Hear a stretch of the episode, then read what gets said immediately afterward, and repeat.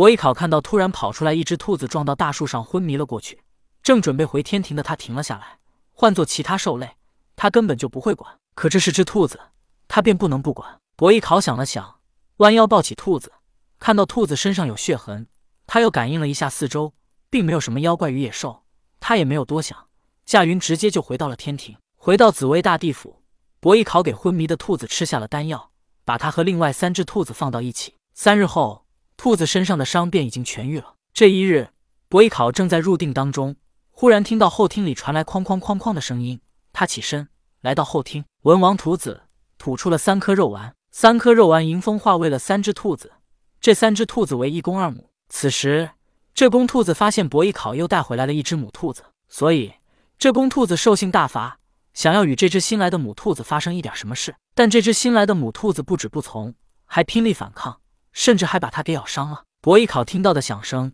便是这只母兔子与公兔子撕咬时发生的。母兔子倒是没受什么伤，可是公兔子身上却鲜血淋漓。一看这只公兔子就吃了大亏。伯邑考看到这种情形，便把这只新来的母兔子和另外三只兔子给分开了。把它们分开之后，伯邑考也没再管，并训斥这只公兔子，以后再仗势欺人，就把它赶出天庭。公兔子不敢吭声，但他望向母兔子的眼神里充满了怨毒之色。天庭的夜晚很短。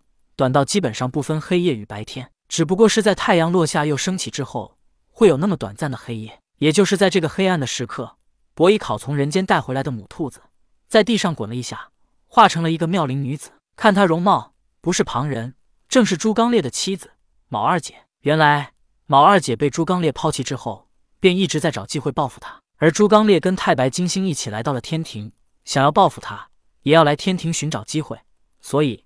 当卯二姐无意之中发现了博弈考，感受到他身上有与自己同源的气息，她便故意抓伤自己，然后故作无意的撞到了博弈考身旁的大树上。由于他是兔子，博弈考便将他带回了天庭。卯二姐知道自己这一次赌对了，原来这博弈考居然是天庭的紫薇大帝。卯二姐心中暗自冷笑：朱刚烈，你如此将我抛弃，总有一天我也要让你尝尝被抛弃的滋味。卯二姐化为人形之后，来到那只想要欺负他的公兔子面前。一脸冷笑，就凭你还想欺负我？去死吧！说罢，卯二姐一掌拍死了那只公兔子。另外两只母兔子挤在一起，吓得瑟瑟发抖。当公兔子死了之后，正在入定当中的博弈考直接便醒了过来。他再度来到后厅，看着眼前情景，他又看了看化作人身的卯二姐，他十分疑惑道：“你居然能化形成人？”卯二姐急忙跪下道：“大帝，小女子无意欺骗。当时我被别的妖怪追杀。”慌不择路撞到了大树，确实昏迷了过去。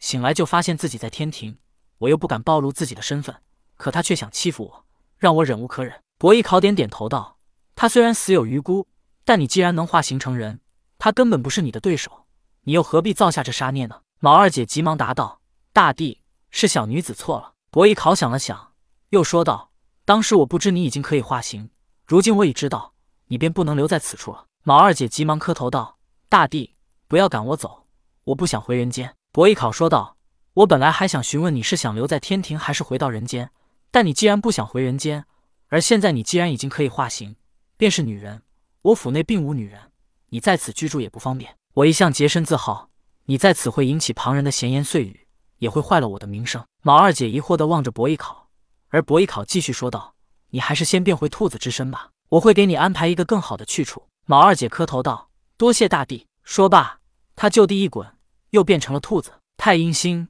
也即是人们口中所说的月亮。此时，一个绝美的女人静静地坐在月桂树下。